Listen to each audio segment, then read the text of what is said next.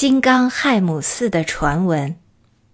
从江孜向东北而行，地面非常平整，邻近也有不少的庄田。先经过的贵族擦绒的庄子算不上十分漂亮。听说江孜境内最豪华的庄子是擦绒家的，这位拉萨邮局局长的家产在这里是首屈一指的。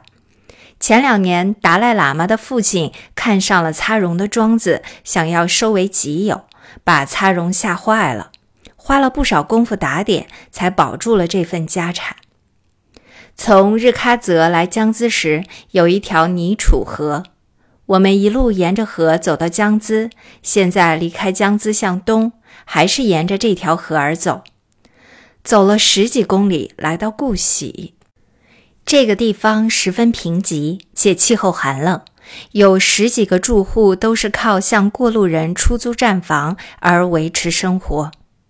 所谓的站房实在是破烂肮脏不堪，住在里面我整晚难以成眠。有一个厨房里挤了五个人，有罗夫、邮差、商人和僧侣挤在一起睡，不堪忍受。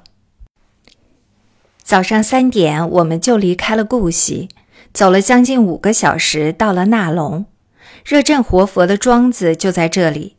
此处有几栋外形很漂亮的房子，还有电报局。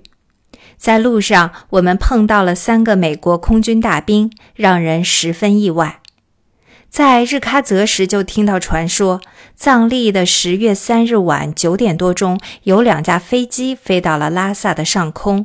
然后向南飞去，有一架在桑就失事坠毁，飞行员跳伞逃生。日喀则的人都说是中国飞机，后来到了江孜就听说原来是美国飞机。逃生的三个美国飞行员由西藏地方政府派兵护送到印度边境，在路上正巧让我们遇到。这几个美国空军的装束很特别。头戴西藏式的皮帽，身上穿的是空军的短装，有两个藏军士兵跟在后面护送。在纳龙喝了一点茶，继续向北行进，走了一天，晚上到了扎拉。这个地方真是名副其实，既是扎又是拉，地面上都是碎石，四周被群山环抱。此地只有三家住户。房子是用碎石头堆砌起来的。由于这里是荒山秃岭，没有草地，草料是从外地运来，在这里寄售。从扎拉向东七八里路，地势才渐渐开阔起来。出了山口，就见到羊卓雍湖的一角。上次到羊卓雍是两个多月前，这次又见到它，犹如久别重逢。在汉地，凡是湖滨一带，一般都是富庶地区，如洞庭湖和太湖。除了农业，还有渔业。住在湖边的老百姓享受着最好的地理环境。可是，在西藏却不是这样。湖边是山，湖里的鱼没有人去捕捉。盐湖一带非但不富庶，反而贫穷得很。浪嘎子宗就在湖边。宗本是江孜人聂孝少爷，宗下只有寥寥几户人家。我们从宗的中间横穿而过，沿着湖边又走了一个扎康，到达打龙，就在这里歇息下来。名闻全西藏的多杰帕母女活佛就在浪嘎子宗，西藏人认为他是金刚亥母的转世，至今已经转世很多代了。金刚亥母是西藏密教中备受崇拜的一位了不起的大菩萨。金刚亥母法属密法中无上瑜伽部的高深大法，修成了可以生脱死，得大神通，但修成却是很不容易的。